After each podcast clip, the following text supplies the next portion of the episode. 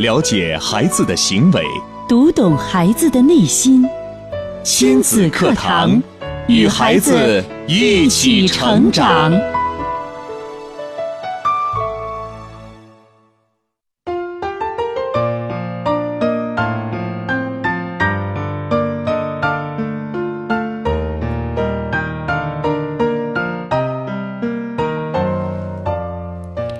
北京时间九点零五分，您正在收听的是我们的亲子教育节目《亲子课堂》，我是主持人郑华。今天呢，在节目当中为您请到的是江建慧老师，和我们共同来分享和讨论的这个话题呢是情绪与健康。欢迎朋友们呢，首先呢可以通过中波和调频来收听我们的节目的同时，可以在网络上找到我们的郑州广播在线在线收听，同时也可以在手机上下载喜马拉雅来收听我们的节目。我们的节目呢是每天早上的九点到十点钟准时在这边呢和大家啊来共同的分享和聊天。那么接下来的时间呢？我们就首先来请出姜老师，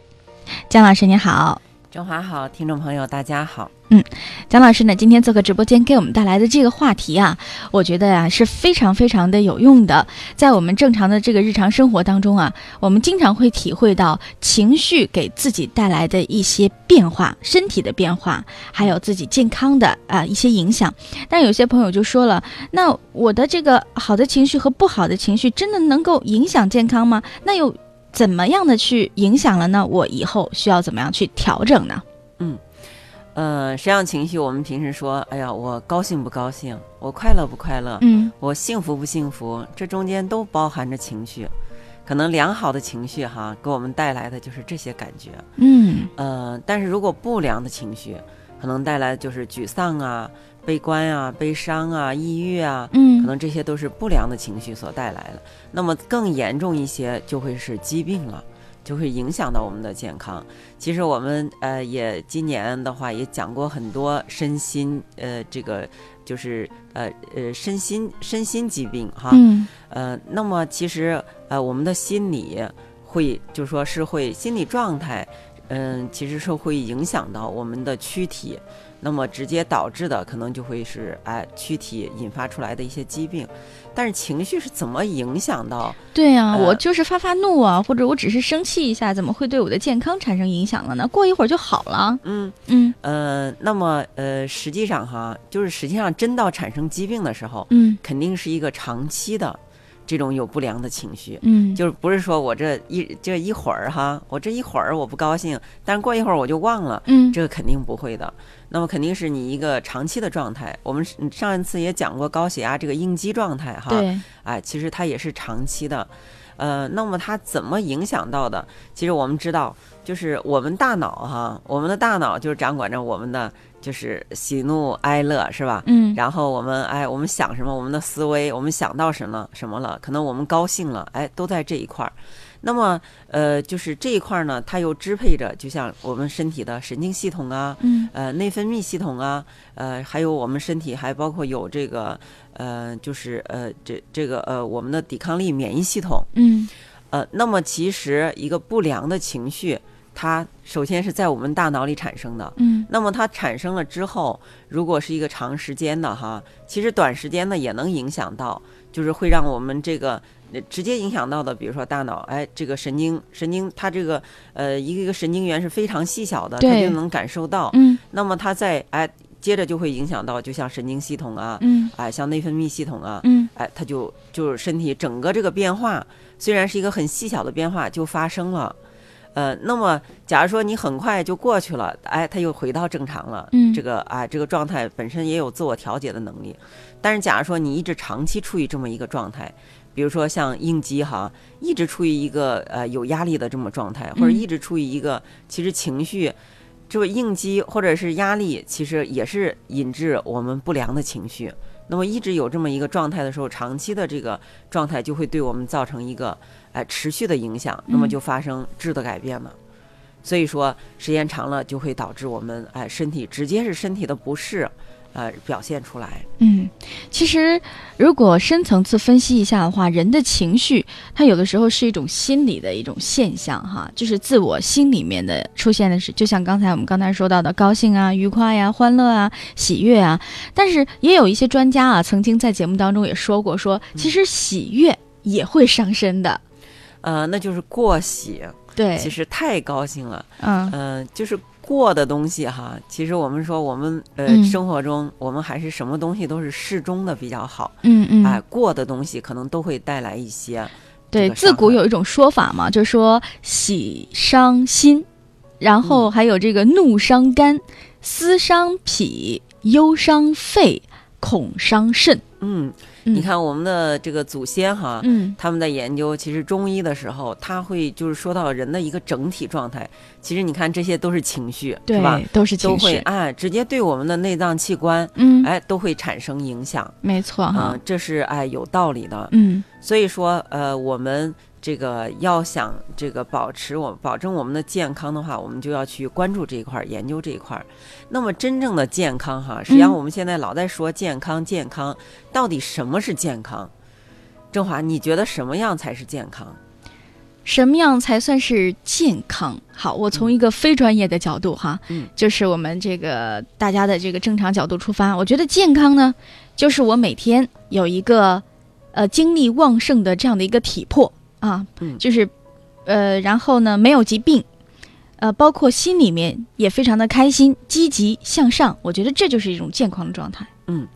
嗯、基本上说出来了一大部分哈。嗯呃，那么就是这个健康，在过去的时候哈，其实，在心理学发发展发生之前，那么就是我们的科学家们就是发现了这个，经过研究发现这个细菌啊，然后这个病毒啊，嗯。然后包括我们的循环系统啊这些哈，然后针对这些就是直接，你像细菌，当时以前的时候，像解放前那会儿，就是那种烈性传染病很是很厉害的哈，嗯。一说这个传染病就是能死很多人，但是这个研究出来之后，就是哎，直接这个就细菌能杀死，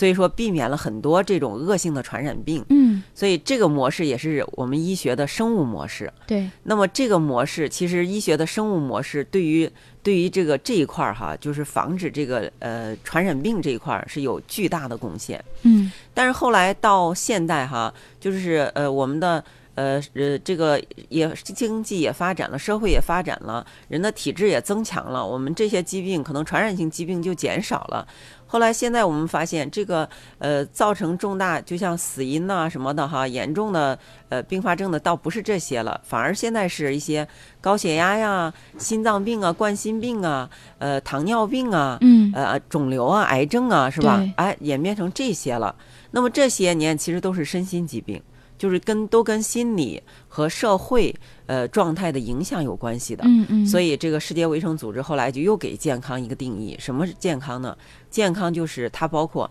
生理，生理其实就是我们躯体上的，嗯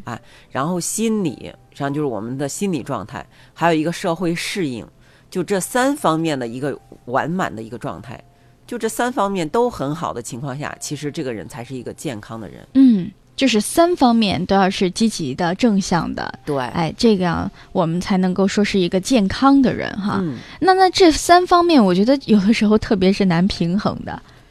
呃，所以就是说，呃，我们哎，我们我们再去这个呃呃工作呀，再去学习呀，哎，再去这个和人打交道的时候，哎，我们其实呃一直我们知道，我们要保持一种，我们要有健康，我们都其实人类我们都追求健康哈，嗯健康能让我们长寿。嗯哎，健康让我让我们其实生存的时间更长了，你对这个社会做出来的贡献会更多。对，哎，你的这个价值会更好、更更更贵、更贵，这个，嗯、就是更能体现你的价值。嗯嗯、所以说我们就是了解这个健康之后，哎，那我就知道我我不会去，就比如说像呃这个拼命的工作，哎，就是说往往死里去要命的去工作。嗯，那么可能年纪轻轻英年早逝，这不是我们要的哈。对，哎，我们就可能就是说，在这些哎这个生活工作中，嗯、在家庭中、婚姻状态中，我们怎么样调节自己，来哎形成我们真正我们所要的一种健康的状态。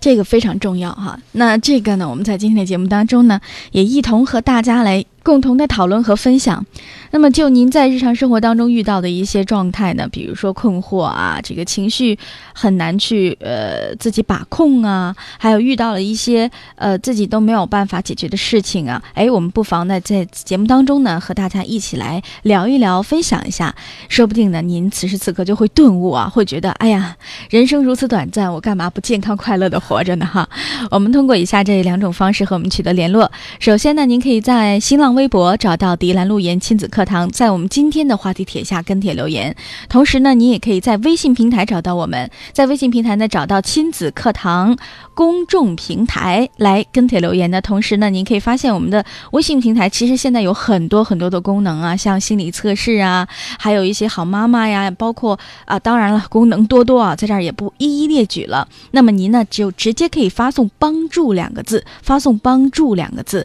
你就可以看到相关的我们的微信这个团队啊。为您准备的非常多、非常棒的信息了。那接下来的时间呢，我们接着还是要有请这个姜老师，因为今天这个话题真的是太有用了。呃，因为我们会发现呢，不论是我们在看电视剧，我们在过这个正常的生活，包括去买菜，我们都可能遇到一个非常让人恼火的事情。嗯，哎，我久久不能平静。哎，我刚才呢在听一档节目的时候，我就突然间就是我听到了一件事情，我觉得这件事情啊一定会让当事人，他至少保持一年到两年的这种心理的压力，就是那一种恐慌，这种长时间的压力一定会导致他的这个健康受到影响。那这件事情是这样的，就是这个当事人呢他自己借给他了好朋友钱，但是问题是这样，有一个前提就是他的好朋友当时说你有没有钱借给我？他说我没有。那你没有钱，你没有钱的话，那你你不有房子吗？对不对？你把你房子抵押银行，然后你把你的房子的这个钱借给我，我每个月呢，除了帮你还银行的这部分钱，然后我还再支付给你一千块钱的利息。哎，这这朋友一听，嗨，这好啊，这事好啊，那行啊，我这么执行吧，就这么做吧。结果一年以后，借他钱的这个朋友跑了，就是。等于说，接下来还银行的这部这部分的钱没有人还了，还有他的房子等于说也抵押到银行了。接下来就是银行，还有包括呃中介公司都把他给起诉了，起诉了。现在他的就是处境就是被起诉之后房子的执行，还有要么你还钱，就是这十几万你还给银行，要么你就把你的房子卖掉。还银行的钱，你说他本来是一个没有钱的一个人哈，本来我就没有钱，那我帮朋友两肋插刀，我为了你，我把房子抵押银行了，结果现在你又跑了，你说我怎么办？我本来就没钱还，现在全家还有那么多人等着住那套房子，为了这朋友就不得不，说不定都要把房子卖掉，你说这将来这一家人怎么生活？我觉得对于这位朋友来说，他这一段时间的情绪，他一定是。会出现一个非常低迷啊、压抑啊、恐慌啊这么一个状态当中。对，我相信在日常生活当中，就是诸如此类啊，就这样的事情还有很多。那这样的事情是不是一定就会导致我们的身心的不健康了呢？那这个事情的发生，这是肯定的。嗯，你想，这个人此时。就影响到他生存状态了。他可能就这么一套房子，嗯，现在这个一套房子还被抵押了，然后还还现在还被这个就是要让他还这个贷款，嗯，呃，他去哪儿？他往哪儿去还呀？对吧？他可能的这个房子可能都说不定都该不不属于他了，对，啊，那么他怎么生活呀？将来？所以说他这个状态肯定会影响到他的状况，这是肯定的。嗯，那么实际上这样的事情的发生，也要让我们反思哈。嗯，就是这个这个作为这个呃，他的确他这个朋友，我们现在听起来是很不道德的。嗯，啊，你你让你的朋友为你两肋插刀，呃，人家把人家自己住的房子抵押出去，然后借钱给你。嗯嗯。呃，这这是不是太没良心了哈？嗯。呃，那么作为这个这个人呢，其实就是说。呃，也其实我们想想哈，他其实也是怎么说呢？呃，也可以这么说，其实说的很不好听的话，他活该。就是说，你你当时你都没有想，就说你是你你两肋插刀。你自己把两你自己把两把刀插到自己肋上的，其实是对不对？对，就看到风险了，而且还要大胆的去尝试。对你明知道两肋插上两个两把刀，你自己怎么活呀？嗯，你现在让别人活，你怎么活？有一点啊，就是在这个事情上，他有一点点小利可图，因为每个月他还能收收获一千块钱呢。但是这个就是首先哈，就是说，嗯、我觉得就是说帮人哈，嗯是首先是你要你要来评你要来评估一下你自己是不是有这个能力，是不是保证我们首先我们不是去帮助别人，我们嗯首先是让自己过得好。嗯哎，我自己在保证我过得好的情况下，我可能拿出来，比如说我这有房有车了，我还有额外的结余的额额外的钱哈。嗯哎，那么就是说，有朋友可能救急的时候，我拿出来，那么不影响我生活的，比如这一部分钱，我还把它分成三部分，一部分一部分就是说平常日常家用，嗯哎，一部分孩子的孩子的这个上学，还有一部分作为投资。嗯那么好，你这儿有利，那么我作为投资的这三分之一这一部分，好，我拿去，我借给你，你给我一些利息。嗯哎，那么这个这个，如果这个钱出问题的话，至少不至于影响到，呃，就是说他的他的正生活。常生活哎，对，嗯呃，所以我们这个就是说，呃，你一定要呃要。就是人要有这个意识，我不是首先去帮别人，我一定是首先自己过好的情况下，嗯我才有可能帮别人。那么还有一个就是我要理性的去评估。呃，其实有一句话，不要把所有的蛋都放在一个篮子里哈。嗯啊、实际上你在你在理财的时候，你一定是要有一些头脑的。只有这样，你不要就说你不要给别人犯错误的机会。实际上，因为什么？因为最终伤害到是你的时候，还是你倒霉，对吧？对哎，所以说提前我们这些事儿，我们都要把它提前把它想好，然后再去做。嗯。所以说呢，在这个过程当中，一定呢是你自己给自己造成了一些不利的因素哈，对包括情绪上面的。但是如果一个人真的遇到了这样的事情，他确确实实现在这个心理呢出现了一个这样的状况，那、嗯那我我们又应该去如何去帮助他呢？那么现在就是说，呃，那其实他现在肯定也会有一些，就是产生一些正常的心理防御机制。嗯比如我们心理上会说，哎呀，就是说，那那呃这个呃这个朋友算白交了。你看他他不像话哈，不是我的错，都是他的错。嗯，就是我我我真是这个没有看清楚。你看这个人这么坏，那我这辈子我算看清他了，嗯我以后不跟他来往了。嗯啊，那么呃，这种可能让心里稍微平衡一点儿哈。嗯呃，那么第二个就是赶快去，就是把这个损失减少到最小啊，啊、去这个法院去啊、去去咨询律师啊，怎么样再去，比如说把这个钱追回来，再去呃起诉这个这个人，让他把这个他该承担的部分承担起来。我们一定要利用这些手段，把自己的损失减少到最小。呃，那么呃，其实这个时候，嗯、就是说，呃，就是家人的支持是很重要的。假如说他家里人，比如说他的爱人对他很埋怨，是吧？觉得就是说，哎呀，做这个事儿这么窝囊，把我们家都给拆散了，嗯什么什么，那可能这个人压力会更大。对，但是这个事儿如果家里人说的，哎呀，说那反正呃大不了哈，大不了那那没办法，我们遇上这个事儿了，我们只有是我们尽力哎能做能追回多少追回多少，我们嗯就顺其自然。嗯追不回的，反正我们还有双手，哎，我们还慢慢的，我们还可以再攒钱，我们再重新重新再来过。因为你生气这个事儿已经发生了，呃，生气不解决问题，对。只有说是你去去行动，去把你你的损失减少到最小，嗯。哎，你这这你可以去说到这儿呢呃多做一，些事儿，我觉得姜老师给我们提了一个醒，就是分两种人。这两种人在遇到困难、遇到挫折的时候，他们的反应机制是完全不一样的。有一种人呢，就是自甘堕落的认为，你看我受伤害了，你看我我我这倒霉了，你看我这以后啊，我这日子可咋过呀？就沉浸在这种苦难当中，他无法自拔。但是有另外一种人，他可能回头就想着。哎呀，那既然已经是这样了，我们就想想将来怎么做吧。好像又身心的充满了动力。我觉得这两种人，他们对于自身的这种健康的影响，我觉得也是有呃不同的差异的。就比如说第一种人，他一定会更不健康一些，对吗？嗯，对。第二种人呢，就会更积极、更向上一些。哎，对，嗯，所以说这个不良的情绪，嗯哎，让你的身体会更糟糕。嗯其实你会觉得，哎呀，这就是如果循环下去，你就会觉得我怎么这么倒霉？本来我都遇到这个这么个事儿了，嗯如果是持续几年过不来，你又该生病了，这些事儿没解决好，你就又生病了，这个人就会觉得，哎呀，你看我本来就本来这个钱就丢了，我就穷了，嗯然后又生生病我了还得怎么这么倒霉哎，对，对，所以说有时候我们在讲说吸引力法则哈，其实我觉得吸引力法则倒是能够运用于很多的地方，比如说你觉得自己是一个呃幸运的人。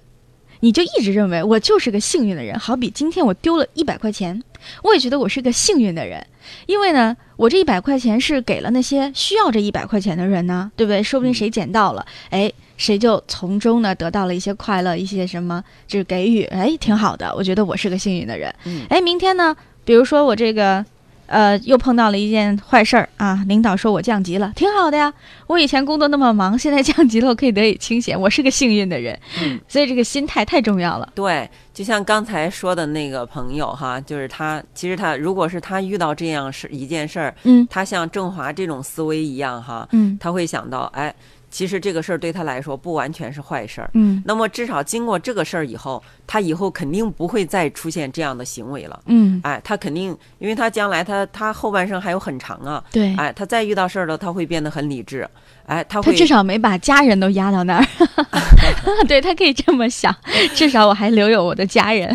我的房子虽然没有了嘛，但是我们还可以有双手，就像张老师说的，还有双手可以去创造啊。嗯，对，至少就是说，哎，以后的时候，哎，我会更，就是说，能更好的这个处理朋友之间的关系，嗯。能更好的就是这个把这个钱哈，我会看得更这个更理智一些，嗯哎，嗯。呃，怎么样去处理，嗯嗯，哎，还有这个，哎，我怎么样理财，可能这些这些里头都会有一些更多的收获，实际上对他今后是，哎，是一个好事儿。对，所以说不管遇到再困难，刚才这件事情，我觉得都已经够那个什么，他自己想想，估计都得自己抽自己嘴巴子哈，就觉得自己做的呀太。怎么说呢？就像小老师说，太活该了。所以像这种状况，我觉得作为一个正常人的话，可能都会有心里解不开的那个时候，但是还是要积极的去面对啊，去处理，你才会发现哦，原来最强大的不是别人，是自己。你会嗯你会发现，过一段时间，哎，我的生活可能又会趋于平静啊，趋于平稳呐、哈。好，我们来看一下北京时间的九点二十六分，啊、也有很多朋友呢参与到我们今天的这个话题互动。在微信平台的这种小米子他说啊，我想问一下蒋老师，一个人的正常心理如何去调配？我的老公呢总是有消极的心理，在做什么事情的时候，他总是认为，呃，状况不好，还有各种各样的原因，不愿意去做，害怕失败，我应该怎么去引导他呢？嗯，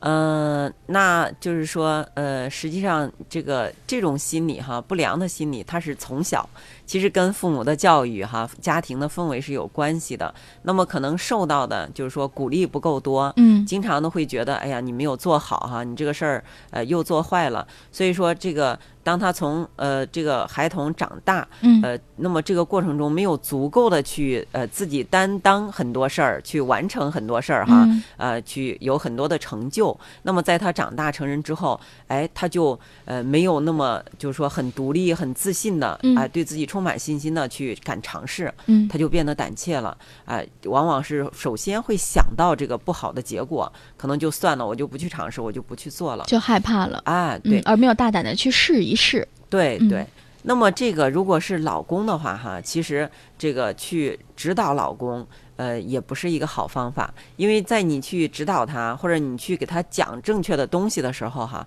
他会觉得其实你还是在。就像是一个母亲去教育他，就是你在，因为我们知道，我们为什么说父母不要去教育孩子？你教育孩子的时候，就说明你的孩子做的还不够好，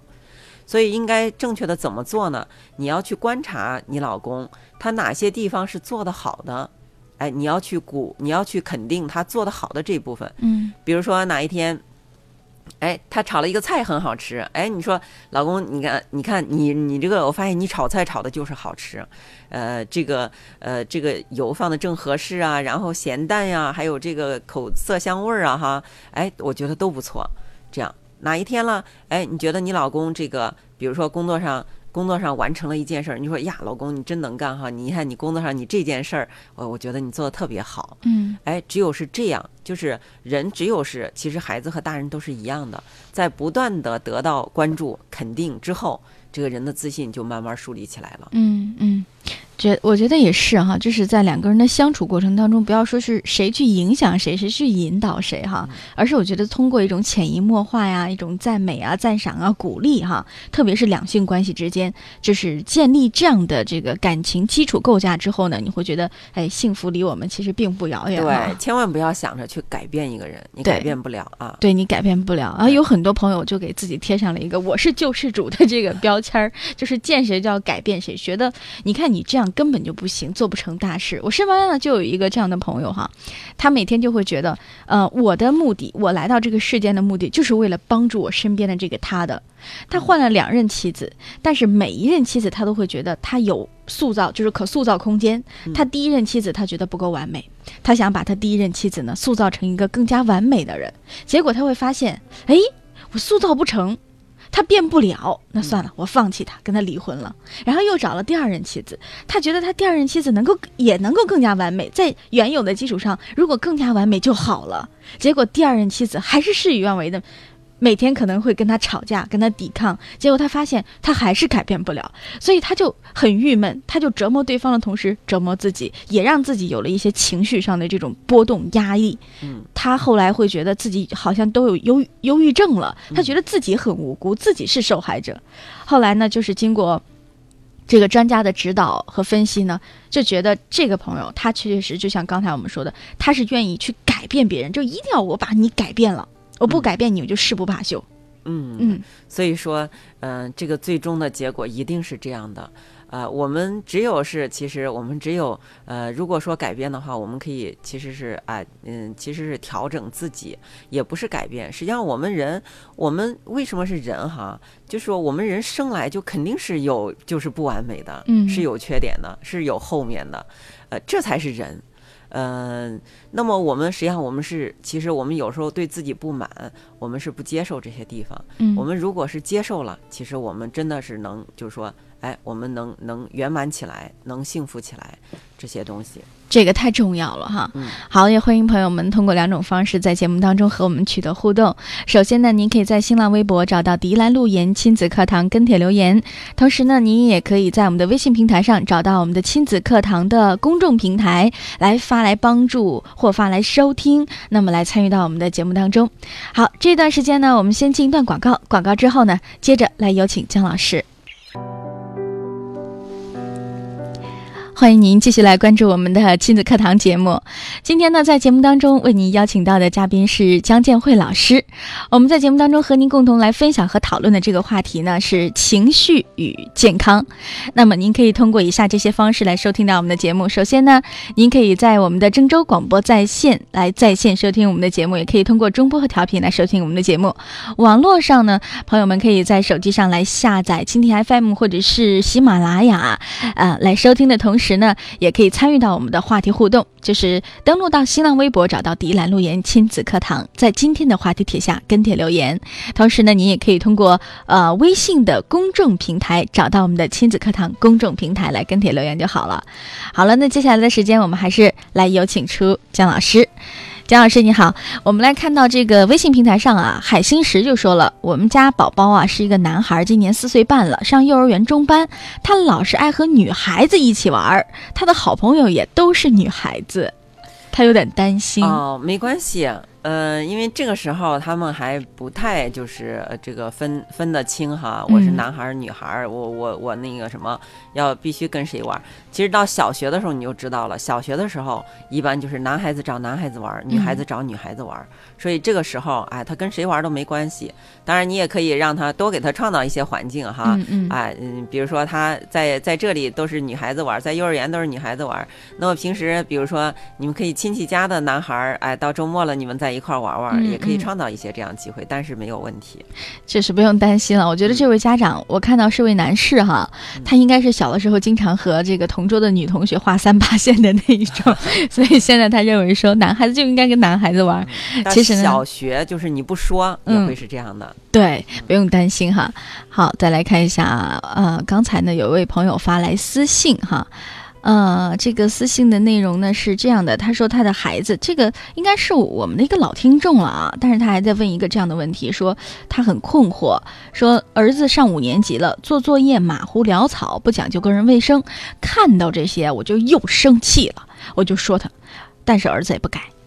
嗯嗯。呃，那么实际上这都是就是你看到这些就生气，是你以前的，就是你以前的一个一个可以说是呃一个一个模式，嗯，呃，你经常习惯了，嗯，所以说看到你不能容忍这些你看不下去的东西，你觉得儿子应该是啊、很很认真的写作业，很麻利的完成，嗯呃，干干净净哈，呃，这些让你很愉悦的，你希望的，这是你希望的，呃，这个哎能达到的。嗯所以说和你和你理想中的不一致的时候，这个儿子表现出来的，所以说你的情绪就来了。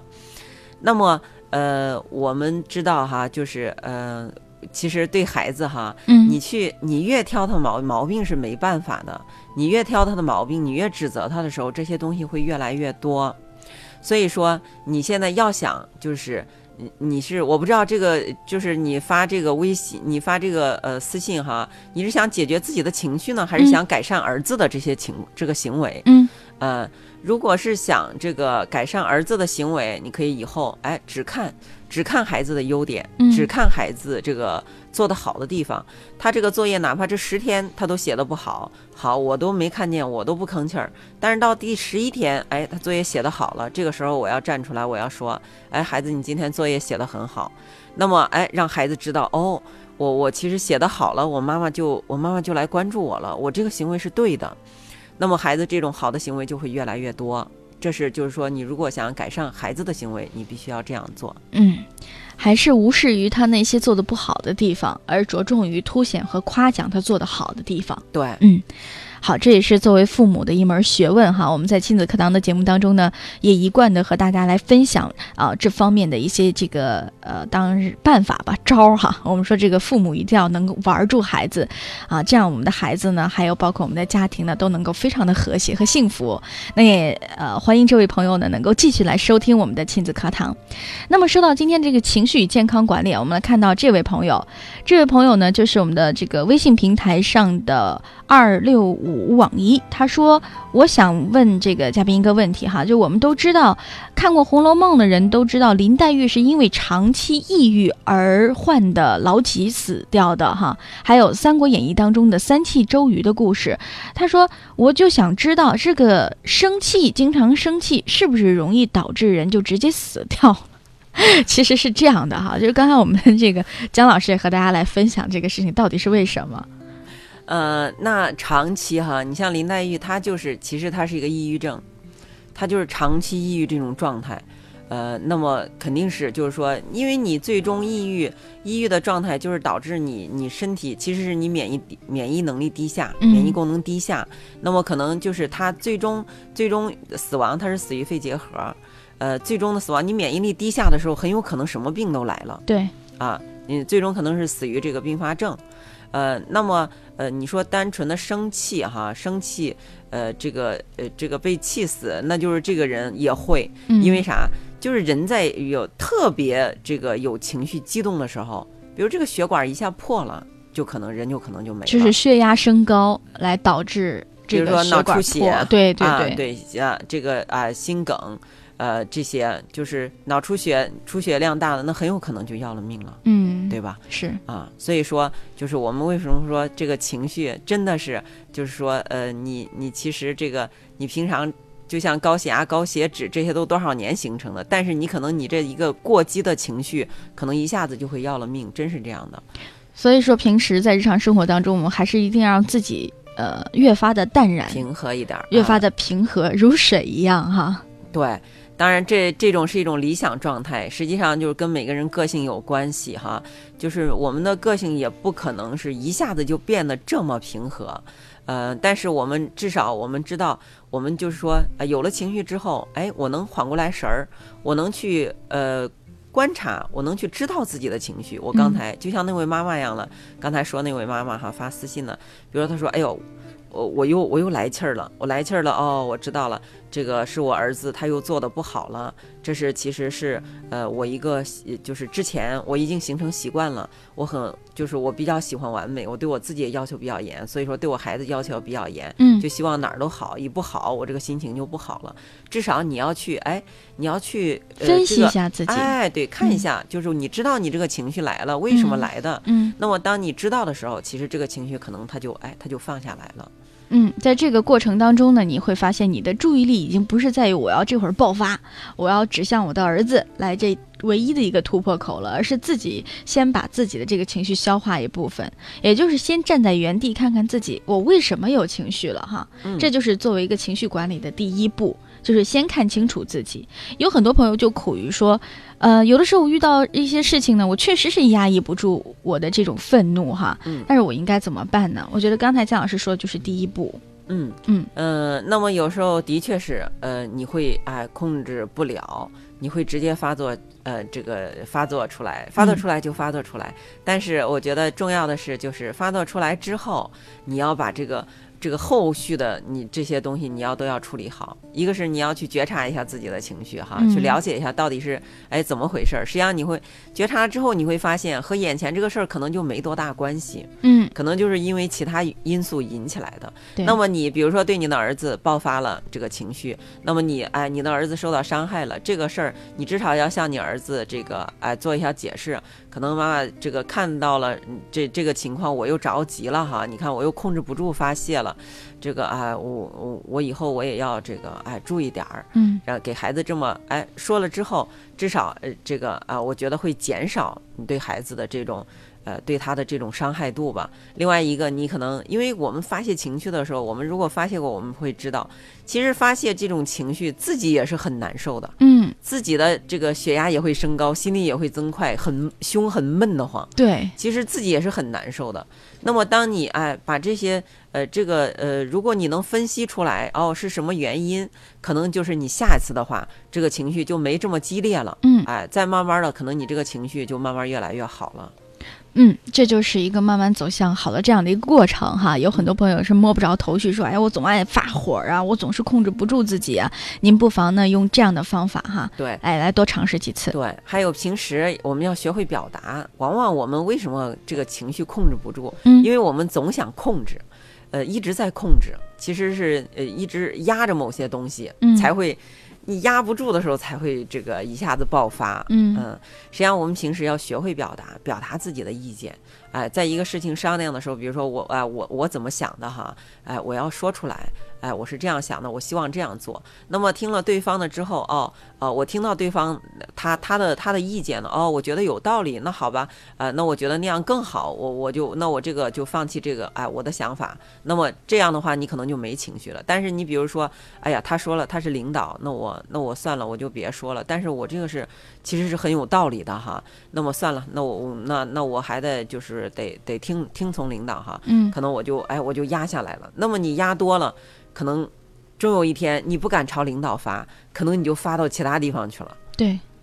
这些压抑的东西，你还是会把它给排泄出去的。啊，对，所以平时这也是我们要学会爱自己、尊重自己，嗯也要是哎用合适的方法来表达自己。嗯，就是如果我对这个人，呃，我是不太满意他的一些做法，还有他对我的一些做法的时候，我要学会这个用一些很这个呃正常的口吻啊，恰当的一些方式啊，去表达一些自己的看法，从此把自己的就是内心当中所压抑的那些负面的东西给抒发出来，嗯用这样的方式。嗯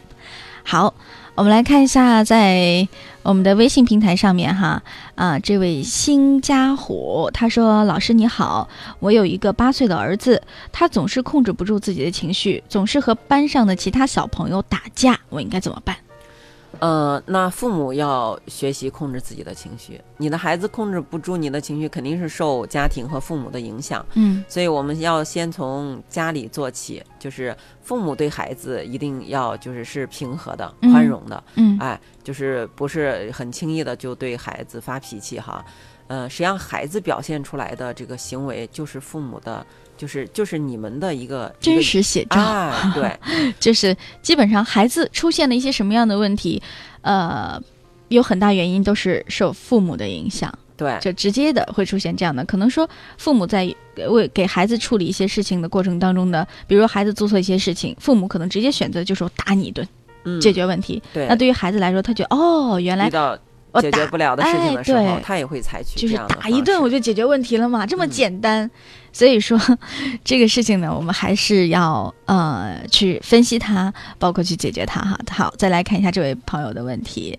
这位朋友是想念，他说：“呃，姜老师你好，我呢今年是三十四岁了，我觉得自我控制能力还行，但是有的时候呢还是忍不住要发火，是不是一发火对身体就会造成影响呢？”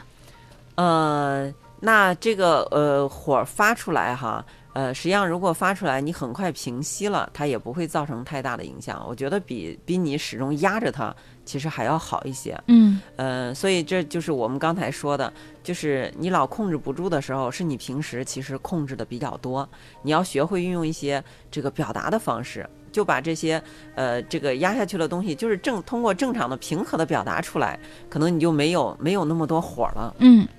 好，这是一种非常棒的方式哈，嗯，再来看一下这位朋友，这位朋友是可灵犀，他说今年呢，嗯，孩子今年十岁了，和小朋友经常在一起玩的时候，呃，同样啊也是会发生争执和口角，他说有的时候回家呢还会乱摔东西，他说，呃，我已经咨询过老师和医生了，都说孩子呢有一些抑郁症，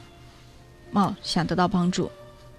嗯，那孩子有这个抑郁的情绪哈，呃，那么就是呃，这个抑郁是怎么形成的哈？其实就是这个呃，就是孩子的一个期望值和他现在所他现在的呃，就是目前的状态这个差距太大。比如说你孩子他希望他考班上第一名，嗯，但是他目前只是在一个中下等，他就可能会抑郁，嗯，呃，那么其实他这个期望值也是我们父母所就是所给予的。就是可能我们平时对孩子的期望值比较高，就是给孩子的压力太大了。啊。对，所以说这个也是，呃，孩子的抑郁哈，我觉得需要家长去找到你孩子的这个长处、优势，嗯，哎，你要不断的去。呃，去这个肯定这一点儿，比如说你孩子啊，他可能学习上不好，但是你发现，哎，你孩子这个画画画的特别好，嗯，那么好，你就要关注他的画画，经常跟他一块儿画，带他出去画，然后哎，把画贴起来，就说，哎呀，我孩子这个画画画的就是好，那么让孩子心里先有一个这个承重点，他觉得他是有价值的，那么在他有成就感了、有价值了，他这个抑郁情绪可能就没有了。嗯，好的，好，再来看一下这位朋友的问题哈。呃，他知那杯中，他说，我们呢收听亲子课堂呢已经两年了，有一段时间呢，我和爱人出现了非常严重的问题，我们没有办法来解除婚姻上面的一些疑虑，也没办法恢复平静的心情，我们的身体健康呢也造成了很大的伤害。他说，我想咨询一下，如果我的爱人现在因为我们的两个人的关系而有了一些情绪波动，我应该怎么帮助他？呃，那就是其实他有了情绪波动，呃，那么这个我首先要肯定一下这个呃呃这个呃在信息平台的平台上的听众哈，实际上那说明你是一个其实心理素质很高的人。啊，我觉得一个是收听我们的节目，一个是其实你现在就是去就是去关注到了别人，关注到你老公的情绪了。嗯，实际上你看你你哎，你已经是嗯，就是嗯，能能够觉察，能够觉察到别人的情绪，那么实际上你平时也能觉察到自己的情绪哈。嗯，呃，那我觉得你们两个的关系的话，其实靠。哎，我觉得，呃，靠，如果有一个人，如果像有一个妻子是这样的，那你们的两个的关系，我相信肯定是会改善的。嗯，因为你已经在继续坚持，哎，已经已经就是开始，其实是改善了。对，其实你已经关注到了，这就很好。对，嗯，就害怕说两个。呃，两个人同时都没有关注到对方的情绪，没有照顾到对方的情绪，只是一味的在表达我自己，我的不快呀，我的认为啊，我的怎么怎么样，这样可能会越来越发展下去，两个人就会产生很多的分歧，很多的不和谐。对，那么夫妻之间，我觉得最重要的是你们要经常的交流。然后相互表达出来自己，比如说，呃，他他发泄这个情绪，你当时没吭。后来你跟他交流的时候，你说你那会儿发脾气的时候，其实我心里特别难受哈。啊，我希望就是我们俩能坐到这儿一块儿把这个事儿说说。哎，那个问题在哪儿？我们就说开，你是什么想法，我是什么想法。因为现在就是说，呃，婚姻里我们一定要。就是两个人是不同的人，肯定有不同的看法哈，不同的这个生活方式。但是我们有一个目标，我们一定要看到。比如说，我们想还想继续过下去，我们共同这个婚姻生活，还有我们的孩子，哎，这都是我们共同的目标。那么我们共同的目标是我们想要幸福的生活，哎，我们一定不要忘了。那既然我们想要幸福的生活，我们这些做法其实都要都是为了达到这个目标。假如说我埋怨你，埋怨我们吵一架，他让我们更生气，其实让我们的婚姻更更糟糕，那就不是我们想要的。因为我们想要的是幸福的生活。那么啊，好，我们哎，我们能不能，我们就是呃，有哪些问题，我们把这个问题解决掉，解决解决掉，然后让我们的生活更好。嗯。那相信这位朋友呢，通过姜老师这一番话呢，也能够找到一些这个更多的突破口哈，更多的方法。其实我觉得有时候两性相处，包括呃对于孩子的这种教育啊，我们都是要需要有方法的，而且最重要的就是首先要让自己的情绪。趋于稳定、平稳，哈，让自己有一个发现的眼睛，去发现，哎，我的孩子呢，现在处于一个什么样的状态呢？我应该做怎么样调整？就像我们在节目当中也经常跟大家来说的，说，女女人就是首先要成长的，要比男人成长的更快，哈，来包容这个家，因为一个家庭，哈。这个呃，我们就是说过，这个周正教授说过哈，就是说坚决反对男女平等，嗯，因为女人天生比男人伟大，呃，实际上我们的家庭起主要作用的就是我们女性。对，昨天呢，还有一位好朋友在在在说一个这个他认为的道理啊，他说女人呢就是天生需要牺牲的一个动物，男人呢就是天生要付出的动物。呃，那。怎么是牺牲呢？实际上，我们刚才说了，婚姻里我们共同要的都是幸福。嗯，呃，所以说我们想着，其实我们是为了要幸福，我们所做出的这些这些呃，他对于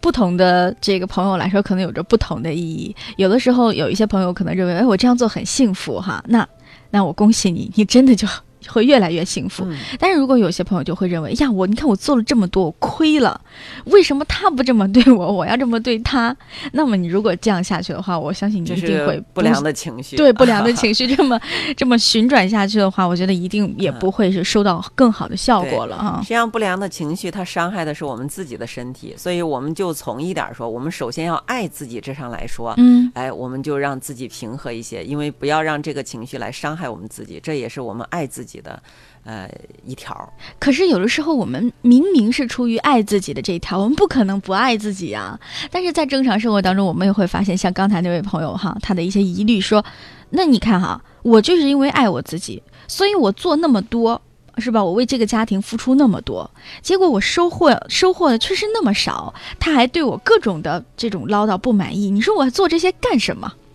嗯。呃，那就是呃，其实这个朋友的负性情绪已经很多了。嗯，呃，其实他需要，就是说他可能平时这个呃忍耐的比较多，他所以说他会觉得很亏。嗯，他付出的很多。嗯，那么像这样的朋这个朋友哈，就是说他往往会其实表现出来是就是呃老好人儿。就有很多地方，他可能会，哎呀，我算了，我忍了吧，我为这个家庭付出，哎，我就不说了。但是往往其实到最后，他的负性情绪让他一下子爆发了，或者一下子就是说埋怨很多，实际上并不利于这个家庭。嗯，所以平时我们并不说这个老好人并不是好人哈，压抑也并不也并不是好事儿。嗯，我们就是需要什么是尊重自己，就是我们需要表达的时候，我们还是要表达；我们的情绪需要释放的时候，还是要释放。当然，我们通过合理的渠道，这是最好了。嗯，好的。